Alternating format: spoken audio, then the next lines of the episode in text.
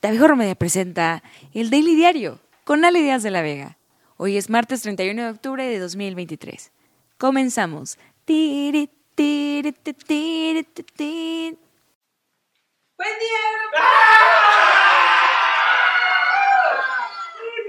¿Qué pasa? Ah. Yo soy Ale Díaz de la Vega y a pesar de que hoy no vinieron las chicas de maquillaje, les doy la bienvenida a este, su noticiero favorito, el Daily Diario. Vámonos con las noticias más importantes en México y en el mundo.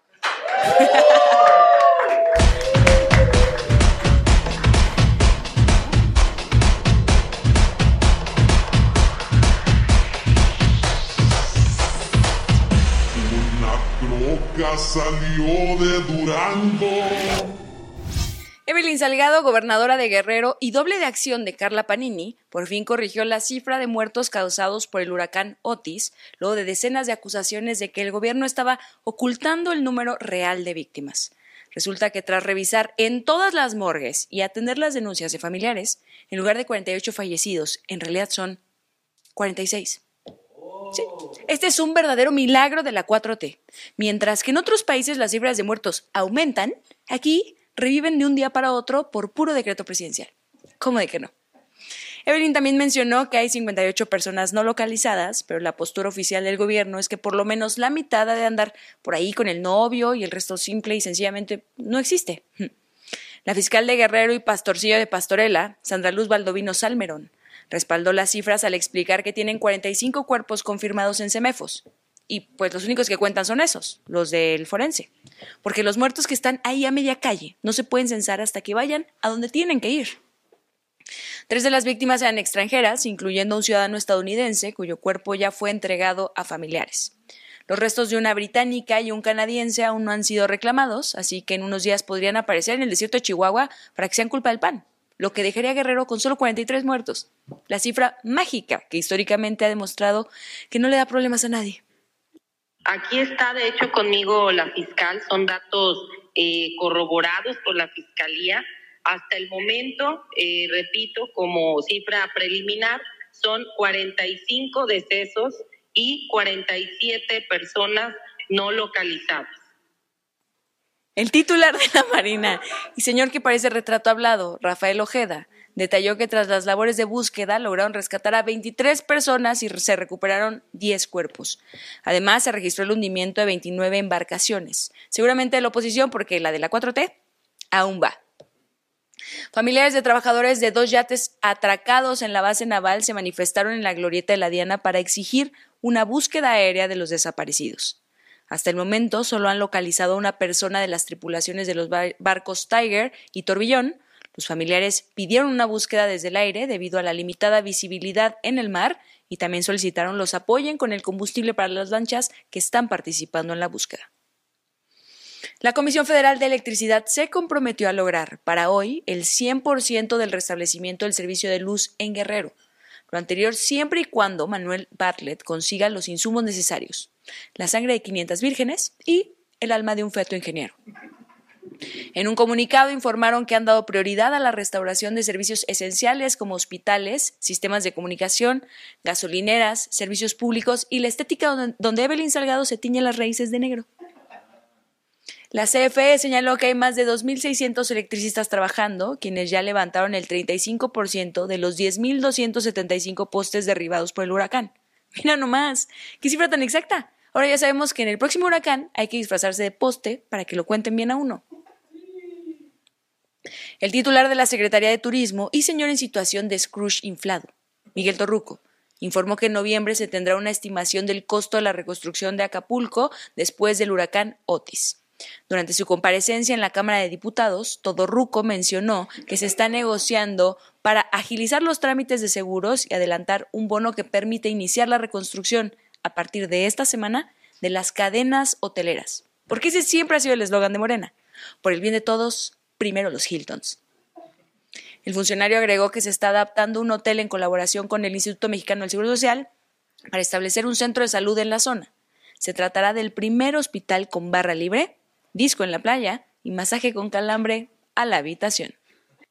A partir de una semana estaremos ya en posición de decir más o menos cuánto saldrá eh, la reconstrucción. Lo interesante del caso es que hay muchos que tienen su seguro, se está tratando ya de negociar a través de ANCH, la Asociación de Cadenas, el comentario que les dije de acelerar el proceso de seguro. La presidenta del Senado y señora en situación de Toñita de la Academia, Lilia Rivera, instruyó a realizar descuentos de cinco días de dieta a los legisladores que deseen contribuir a la población afectada por el huracán en Guerrero. Si lo que queremos es una donación cuantiosa, se me ocurre la dieta de una senadora particular, pero no aplica porque en este caso dieta significa dinero.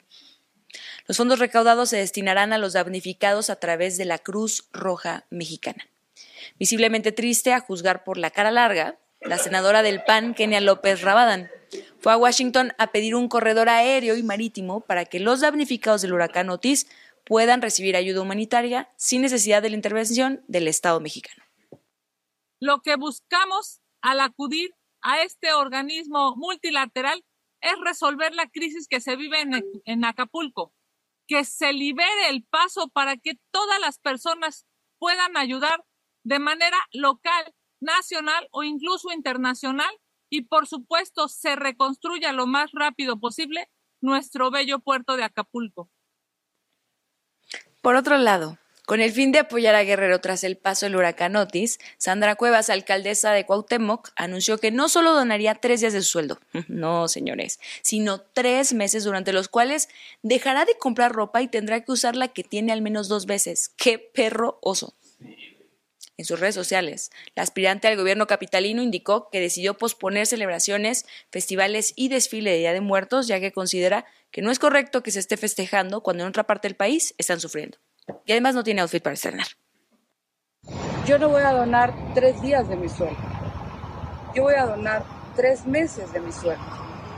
Voy a dejar de comprarme ropa tres meses, que saben que me encanta comprar ropa Voy a dejar de comprar ropa tres meses para mandar con todo mi cariño cobijitas para los niños.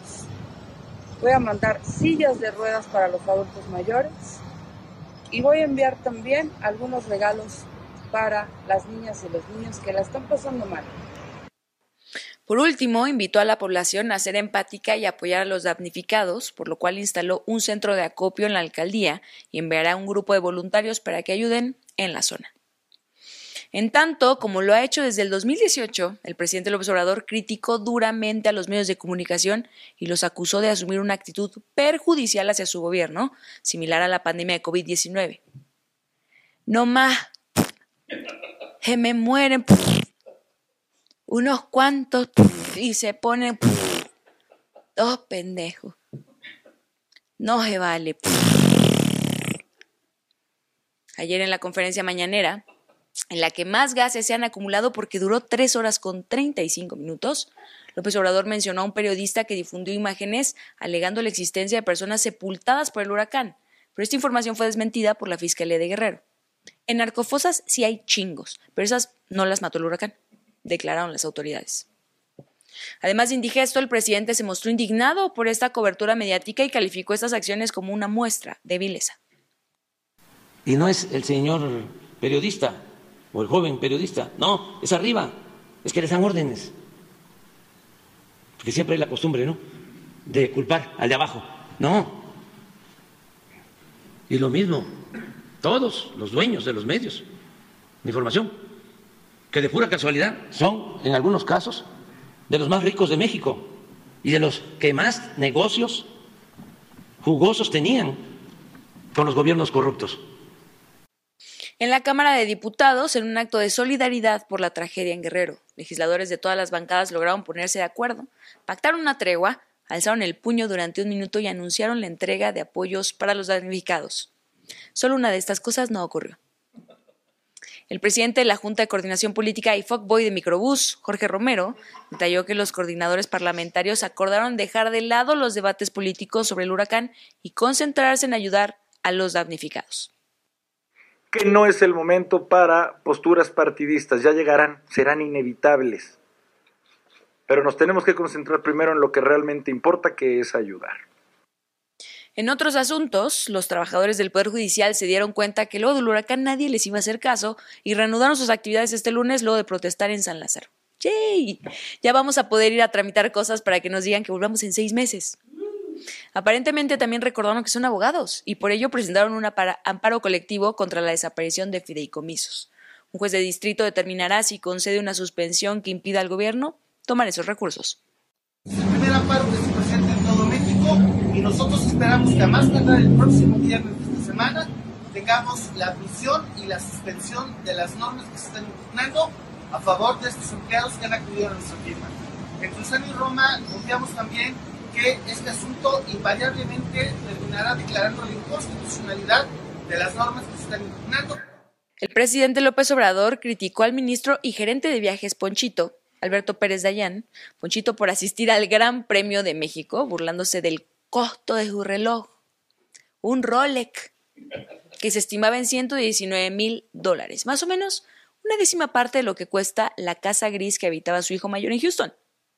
Lo que sí evitó comentar fue sobre la asistencia del gobernador morenista de Michoacán, Alfredo Ramírez Bedoya, al mismo evento, quien fue visto vistiendo una camisa de la escudería Red Bull.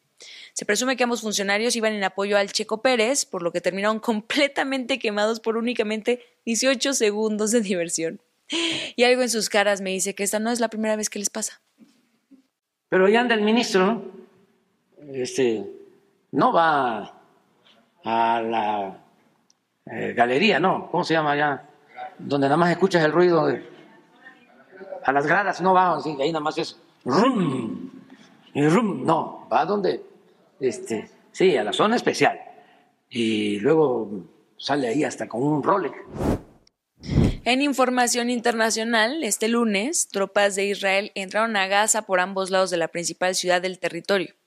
Personal médico y de Naciones Unidas advirtió que los ataques ocurrieron cerca de los hospitales en los que miles de palestinos se refugian junto a los heridos. El Ministerio de Salud de Gaza informó que la cifra de muertos entre los palestinos ya superó los 8.300, en su mayoría mujeres y niños, y que más de 1.4 millones abandonaron sus casas. Por parte de Israel, a pesar de que han muerto alrededor de 1.400 personas, el primer ministro Benjamín Netanyahu advirtió que no habrá un alto al fuego. Are calls for Israel to surrender to Hamas, to surrender to terrorism, to surrender to barbarism. That will not happen. Ladies and gentlemen, the Bible says that there is a time for peace and a time for war. This is a time for war. Israel confirmó el fallecimiento de Shani Louk, una joven alemana israelí cuyo cuerpo fue exhibido por milicianos de Hamas en un video difundido en redes sociales. Shani Louk, novia de un rehén mexicano, fue secuestrada por milicianos de Hamas durante un festival de música en Israel, cerca de la franja de Gaza, el 7 de octubre. El Ministerio de Exteriores de Israel confirmó la identificación de su cuerpo y expresó su devastación por los horrores que experimentó durante su secuestro. Por su parte, la Fiscalía General de Alemania inició diligencias contra miembros de Hamas en relación con el secuestro y asesinato de ciudadanos alemanes. En Estados Unidos, el sindicato United Auto Workers y General Motors llegaron a un acuerdo provisional para acabar con la huelga que se inició en septiembre, misma que nos tenía todos en esta oficina muy preocupados y por supuesto que no es una nota que metimos de relleno para no hablar solo de Otis y jamás. Estos acuerdos con General Motors, Ford y Stellantis sí, Stellantis, ponen fin a la primera huelga simultánea y progresiva del sindicato, una de las más largas en la historia. ¿Y ya? ¿Se acabó? No manchen, ya se va a acabar esto. ¿Podemos meter una sección del clima o algo? ¿Tenemos una ale del clima? Claro que sí, Ale, en información del clima. Te cuento que en la Ciudad de México tendremos cielo parcialmente nublado durante esta mañana con temperaturas alrededor de los 14 grados centígrados. Por la tarde, en la zona de Ecatepec ocurrirá un descenso de robos a transporte público. Esto debido a que asistentes a la Fórmula 1 cantaron cielito lindo en la estación Nativitas del Metro Capitalino. Durante la noche habrá cielo completamente nublado, acompañado de un viento proveniente del norte de una velocidad media de 20 kilómetros por hora. Volvemos contigo al estudio, Ale Noticias. Gracias, Ale. En Venezuela, el Tribunal Supremo de Justicia suspendió el proceso electoral primario de la oposición, argumentando que puede violar la ley y pero aún podrían ganarle a Maduro. Este fallo se produce cinco días después de que la Fiscalía General abrió una investigación a los organizadores de las elecciones primarias opositoras. Algunos medios locales lo catalogan como un golpe autoritario del dictador Nicolás Maduro, mientras que otros medios callaron porque prefieren no invitar a que el gobierno queme sus instalaciones. En los deportes, la FIFA suspendió tres años de cualquier actividad relacionada con el fútbol a Luis Rubiales por el beso sin consentimiento que dio a Jennifer Hermoso en la celebración del Mundial en Australia. El máximo órgano de este deporte informó que Rubiales infringió el artículo 13 de su código disciplinario. Sin embargo, el directivo advirtió que va a apelar la suspensión. Ni besa tan rico, dijo. En las grandes ligas de béisbol se llevó a cabo el tercer juego de serie mundial. Los Diamondbacks de Arizona recibieron a los Rangers de Texas. Quedaron 3-1 y la serie va 2-1 en favor de los Rangers. Este martes es el cuarto de la serie. El Balón de Oro 2023 se lo llevó el argentino Lionel Messi y en la categoría femenil la española Aitana Bonmatí. Jude Bellingham se quedó con el trofeo Copa, conocido también como Bowser, al mejor jugador joven. Vinicius Jr. ganó el trofeo Sócrates por la labor social que realiza con su fundación y por su lucha contra el racismo. Por su parte, Javier Hernández se ganó el premio al mejor disfraz por su personificación de Chicharito Viejito. Erling Haaland ganó el trofeo Gerd Müller como el máximo goleador de la temporada 2002-2023. El Dibu Martínez se llevó el trofeo Lev Yashin como mejor portero y el Barcelona fue reconocido como el mejor club femenil de la temporada. Jóvenes, llegamos así al final de esta emisión. Ya se acabó. Pero no se pierdan hoy a las 6 de la tarde, Varos y Avaros, el mejor programa de emprendimiento en todo el mundo, grabado y regrabado en este estudio. Recuerden también suscribirse y darle like a todos nuestros contenidos. Estamos en todas las redes sociales como Abejorro Media y nos encuentran también en abejorro.com. A mí me pueden seguir en Instagram y Twitter y si no, nos vemos mañana aquí con más información. Yo soy Ale Díaz de la Vega y esto fue el Daily Diario. Esta fue una producción de Abejorro Media. No olvides suscribirte a este podcast, darnos 5 estrellas y compartirlo. Búscanos en todas las redes sociales como Abejorro Media.